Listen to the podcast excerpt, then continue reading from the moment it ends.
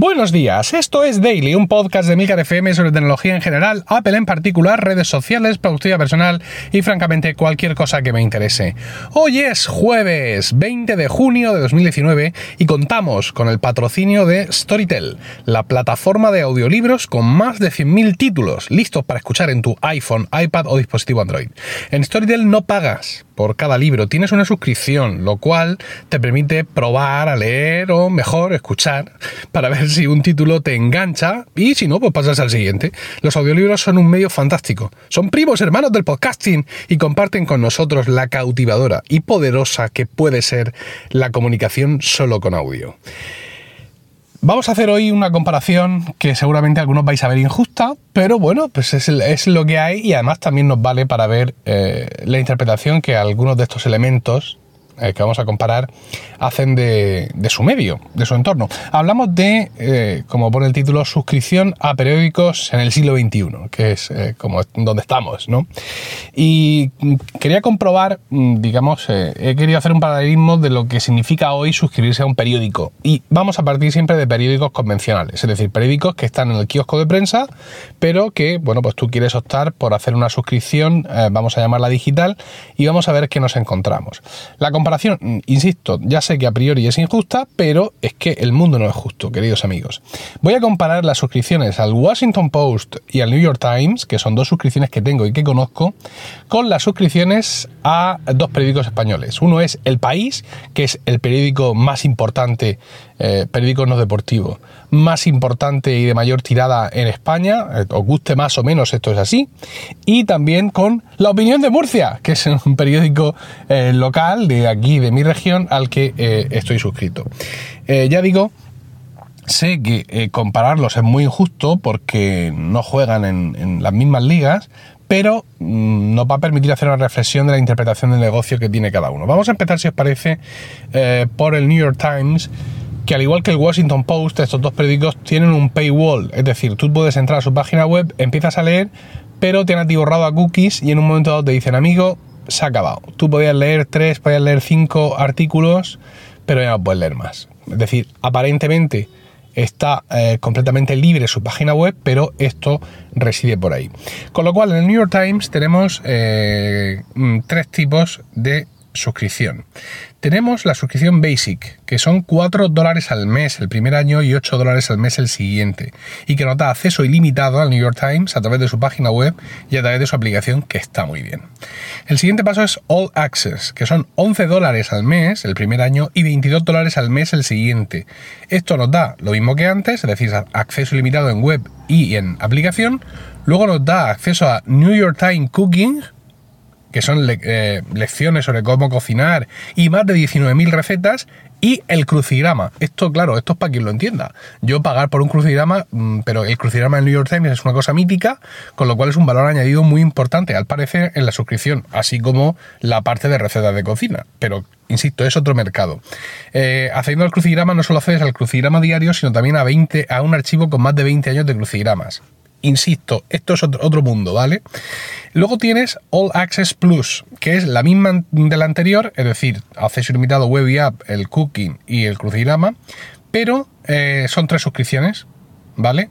Y si antes pagábamos 11 dólares al mes el primer año y 22 el segundo, ahora pagamos 16 el primer año y 32 el segundo. Esto está muy bien para eh, familias y todo esto. Claro, sale más caro que, si tres personas se pagaran individualmente una suscripción basic, pero sale muchísimo más barato si tres personas se pagan individualmente una suscripción all access, que en realidad es, es lo, que, lo que es.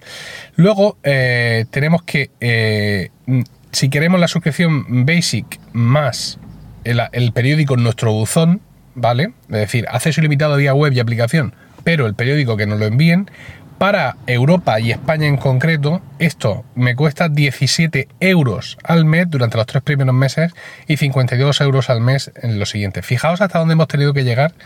Es decir, la suscripción en papel es como la cuarta opción, ¿vale? Aquí en, Europa es eso, en Estados Unidos era otra cosa, pero a mí me geolocaliza cuando entro a la web y esto es lo que me, lo que me ofrece. Una cosa que me ha llamado mucho la atención del New York Times es que no hay acceso a versión digital del periódico en papel. ¿Vale? Es decir, no tienes una forma de mm, entrar a, vamos a decir, un PDF del periódico que se ha publicado otro día, ese día.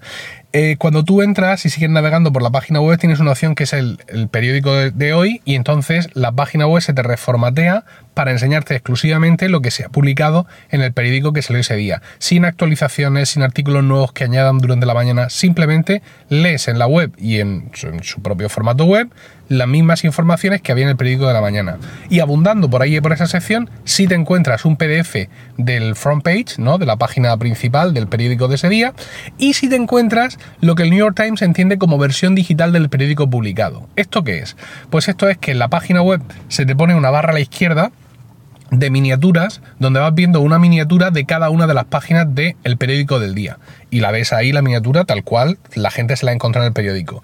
Y debajo tienes enlaces a todo lo que había en esa página para leerlo, digamos, a la derecha. A la derecha, pero para leerlo no como una copia o una foto o un PDF de lo publicado en papel. No, no, no, no. Esto es una versión de la página web reformateada.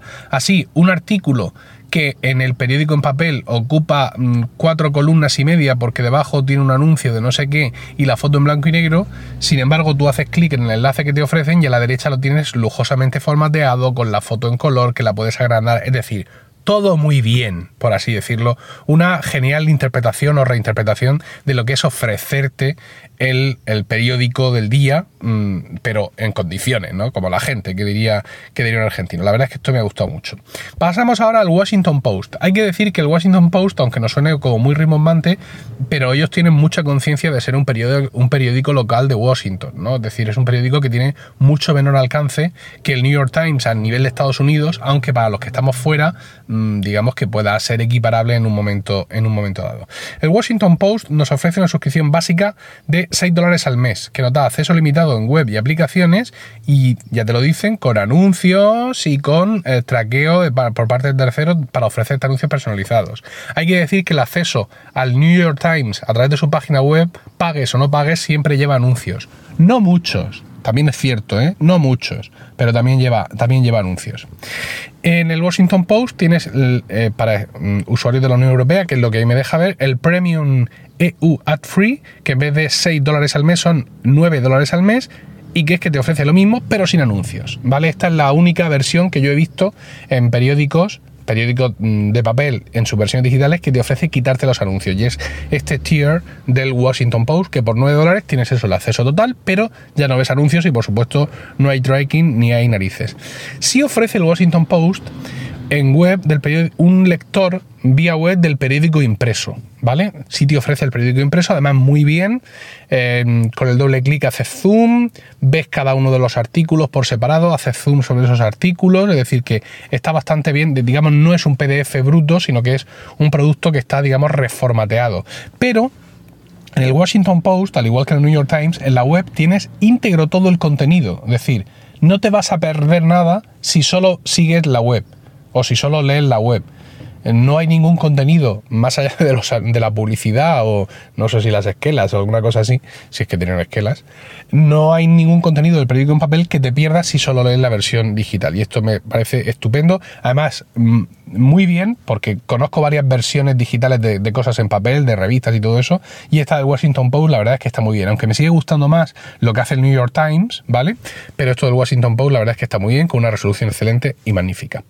Nos vamos ahora, nos venimos a España y vamos al país, ¿vale? El país, como ya he dicho, periódico más importante de España y a la cabeza de muchas cosas, eh, por detrás del marca, creo, pero bueno, en fin, es lo que hay. Yo no soy suscriptor del país, así que lo que os voy a decir, pues, mm, pero vamos, mm, lo conozco bien porque vemos que es exactamente igual que lo que luego ofrecerá la opinión. El país me ofrece lo que ellos llaman una suscripción digital por 8,40 euros al mes, que es la edición digital del periódico de papel en la aplicación Kiosco que es una pequeña vez fecal, ¿vale? Porque mm, es una versión en PDF que no es PDF, una aplicación lenta, una aplicación horrible, mm, no sé de programación, pero alguien que la, mm, que la viera seguramente maldeciría a los dioses porque será un engendro de varios frameworks colado ahí, refritado de cualquier forma, y es un espanto para el país y para cualquier cosa que esté en la aplicación kiosco y más. Eso sí te dice que dan también todos los suplementos y revistas que salen los fines de semana y tal. Luego tenemos la opción fin de semana, que esa te cuesta 12,50 y tienes lo mismo, acceso digital a tope y aparte te envían el periódico a tu casa el sábado y el domingo. Y luego la, la suscripción toda la semana, 34 euros al mes, que es digital e impreso durante todos los días. Y la opinión de Murcia, que es el que yo estoy suscrito, es exactamente igual que el país. Con lo cual yo infiero que toda esta gente que ofrece su periódico en kiosco y más, pues ha llegado a una especie de estándar, no sé si por el mercado, no sé si por la industria, no sé si incluso, entre comillas, obligados por kiosco y más o por algún contrato, pero el sistema es el mismo, es decir, suscripción digital, suscripción digital más papel el fin de semana o suscripción completa digital y papel todos los días. En el caso de eh, la opinión, Cuesta 9,95 la digital, es decir, más cara que el país, que era 8,40. 17,95 la edición de fin de semana, más cara que el país, que era con 12,50. Y 43,15 al mes la edición completa, más cara que el país, que era 34 euros. Yo no voy a criticar la opinión porque sus precios sean más caros que los del país. Quiero decir, hay cosas que mm, comparándolas con otros productos son más caras, pero porque también el que las vende tiene que tener en cuenta cuál es su público objetivo. El, país puede entender que va a tener suscriptores en toda la nación, con lo cual pues puede bajar los precios porque a partir de un momento Mm, si es que les llega a los pobres, pues todo será beneficio, ¿no? Porque ya el trabajo estará pagado. Sin embargo, la opinión de Murcia, pues claro, mm, se circunscribe a los habitantes de la región de Murcia, con lo cual, pues si queremos tener, que si queremos tener noticias de nuestro pueblo, pues tendremos que pagarlas y tendremos que pagar un poco más, evidentemente. O sea que en ese sentido no lo voy a criticar. Sí voy a criticar eh, lo que te están ofreciendo. Es decir, en este caso la opinión, no sé si el país supongo que también tiene una aplicación propia que se llama la opinión kiosco digital, o sea, no deja de ser, eh, mm, no, deja de ser la misma aplicación de kiosco y más, que supongo que si tú entras a kiosco y más puedes pagar allí suscripciones digitales a seis o siete periódicos y tenerlas todas juntas, pero bueno, en este caso le estamos pagando directamente al periódico, con lo cual te bajas la aplicación que kiosco y más les ha hecho al hotel periódico, donde solo puedes tener la, la suscripción a tu periódico. Y esta versión digital muy mal. Quiero decir, yo llevo, no sé, una semana y media eh, suscrito y no hay día que la versión digital no venga con algún error con de pronto unas letras en negrita así como emborronadas, quizá para darle rollo de, ah, mira, te lo has comprado en el kiosco. No hay día, insisto, que esa versión digital no me traiga algún error, aparte de que es una aplicación farragosa, lenta, eh, no sé por qué las fotos vienen en muchísima menor resolución mm, que el resto del periódico e incluso en ocasiones se ven borrosas, es decir, todo, todo muy mal. Una vez comparado esto, e insisto, sin querer comparar el New York Times con la opinión de Murcia, pero sí me llama la atención lo que parece, parece que la industria de la prensa escrita en España, prensa escrita e impresa, vamos a diferenciar de los periódicos que son 100% digitales, me llama mucho la atención, insisto, la diferencia que hay del concepto de negocio. Porque en la opinión, en la página web no tienes el contenido completo. ¿Vale? Es decir, si tú te metes a la página web de la opinión, a, a lo loco, y dices, no, no, yo voy a leer la opinión aquí, para empezar, lo vas a tener muy difícil, porque los anuncios prácticamente te imposibilitan la navegación. O sea, incluso cuando haces scroll hacia abajo, hay anuncios que te acompañan, hay anuncios que se hacen gigantes. En el país no sé si es tan insufrible, porque no soy asiduo, pero mm, lo poco que navegué ayer para traeros esta información, tenía de estas publicidades que te salen a la bestia en los banners laterales. O sea, ¿es una cosa invasiva? No. Lo siguiente. Entonces, claro, llega un momento en que te saturas, te saturas. Y es que además, insisto, no tienes ahí el contenido entero.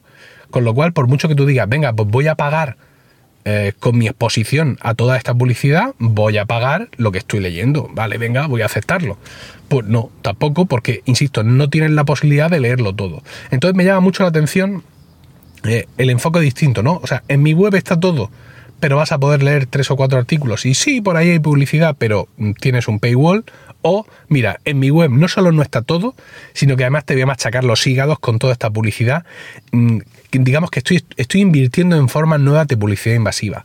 Yo entiendo también que esto no es del gusto de los periódicos. O sea, a nadie le gusta, y disculpadme la palabra si hay niños taparles los oídos, a nadie le gusta putear a sus lectores. Muchas veces es a lo que te lleva el mercado. Y yo no sé si el país o la opinión o más gente ha hecho pruebas en España de un paywall y qué supondría eso, ¿no? O sea, qué supondría para el español de a pie, de cualquiera de sus comunidades autónomas, de cualquiera de sus rincones, que de pronto el país o el ABC o el mundo le diga, lo siento, pero ya te has leído cinco artículos, no lees ninguno más. En fin, mm, no sé qué puede ocurrir, pero también entiendo que es obligación de las empresas y de los proveedores de contenidos y de productos el tratar de educar a su mercado en un modelo que sea sostenible. ¿Vale? Entonces, pues, mm, digamos, si toda la, todo el periodismo español, por así decirlo, toda la oferta de periódicos no se pone de acuerdo para intentar reeducar al, país, a los, al país me refiero a la, a la nación, no al periódico, no se pone de acuerdo para intentar explicar a la gente o hacerles comprender que aunque esté en la web, hay que pagarlo igual. Y yo a cambio me comprometo a poner ahí todo el contenido, si es que ya lo tengo. Y escucha, poco a poco iré mejorando mi maquetación web porque tendré más dinero que tú me habrás pagado y pondré, podré contratar más gente y hacer mejores maquetaciones. Que si no se intenta esto, desde luego nunca, mm, la prensa española en ese sentido, nunca va a salir de pobre. A ver, no vengo yo aquí ahora Mm, aparcado en la puerta de mi empresa donde me dedico al urbanismo a intentar dar lecciones a los periódicos que llevan años en esto sobre cómo tienen que hacer su negocio, porque no es el mío, ¿no? Pero bueno, mi opinión de a pie como ciudadano cuando veo la comparativa es esta. Supongo yo que el New York Times y el Washington Post pasaron por la suya, ya han pasado por la suya. Joder, Jeff Bezos, el de Amazon, ha tenido que comprar el Washington Post, ¿vale? Eh, y habrán sufrido. Es cierto que desde que ha llegado Trump han experimentado un incremento brutal de las suscripciones porque la gente necesita información veraz. Ahí está el lema del Washington Post, ¿no? Democracy dies in darkness. La democracia muere en la oscuridad. Pero también han pasado por la suya. Y entiendo que el día que pusieron el paywall también se armaría la de Dios escrito en Milwaukee, en San Francisco y en, Houston, Texas. Pero eh, creo que hay que intentarlo porque es que a todos nos interesa tener una prensa mm, libre de polvo y paja y que no dependa de la publicidad del corte inglés y de las comunidades autónomas y por tanto jamás se meta por ellos, jamás, jamás se, meta con ellos, quiero decir. Eh, de ahí, digamos, el interés de pagar nosotros por nuestros propios medios, por nuestras propias noticias, porque si no, como insisto, dice el lema del Washington Post, la democracia muere en la oscuridad. Espero vuestros comentarios sobre todo esto en emilcar.fm barra daily, donde también encontraréis otros medios de contactar conmigo y no olvidéis registrar vuestra cuenta en storytel.com entrando a través de storytel.com, pero barra Emilcar. ¿Por qué? Porque ahí podréis obtener un periodo de prueba más largo, de 30 días, y conocer su servicio de audiolibros que incluye, por favor, una inmensa y bendita sección de cuentos infantiles, ideales para escuchar con los niños antes de ir a la cama o para que os salven ese viaje en coche, que a ellos se les hace largo y a ti más. Que tengáis un increíble jueves, un saludo y hasta mañana.